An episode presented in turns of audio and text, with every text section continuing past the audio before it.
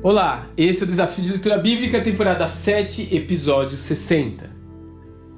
Cordeiro Pascual, Mateus capítulo 21.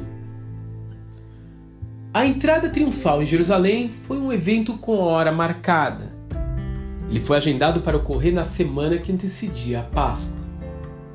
Assim como o Cordeiro Pascal era separado dias antes para ser inspecionado e considerado sem defeitos, Jesus, após esse evento, voluntariamente se colocou sob o escrutínio do povo, das autoridades e, em última análise, até de Roma. Enquanto seus opositores armavam alianças e planejavam como o capturar, ele mesmo tomou a iniciativa do duelo e os desafiou a achar em si mesmo algum pecado. De fato, um a um, os avaliadores acabam atestando a sua inocência a multidão o aclama com a palavra Rosana, identificando-o como aquele que viria salvá-los. Os sacerdotes não ousam mais interrogá-lo, pois haviam fracassado em achar nele algum dolo. Até mesmo Pilatos acabou proferindo à multidão: Não vejo nele crime algum. Entretanto, esse é o momento em que duas cerimônias acontecem em paralelo.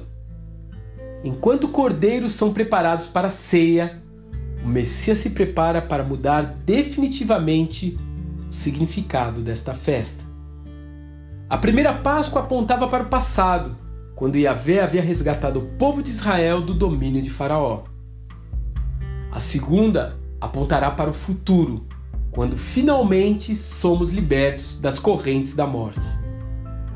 Se por um lado em toda Jerusalém havia animais caminhando em direção à morte e sua confiança em seus donos os impedia de imaginar que em breve seriam degolados.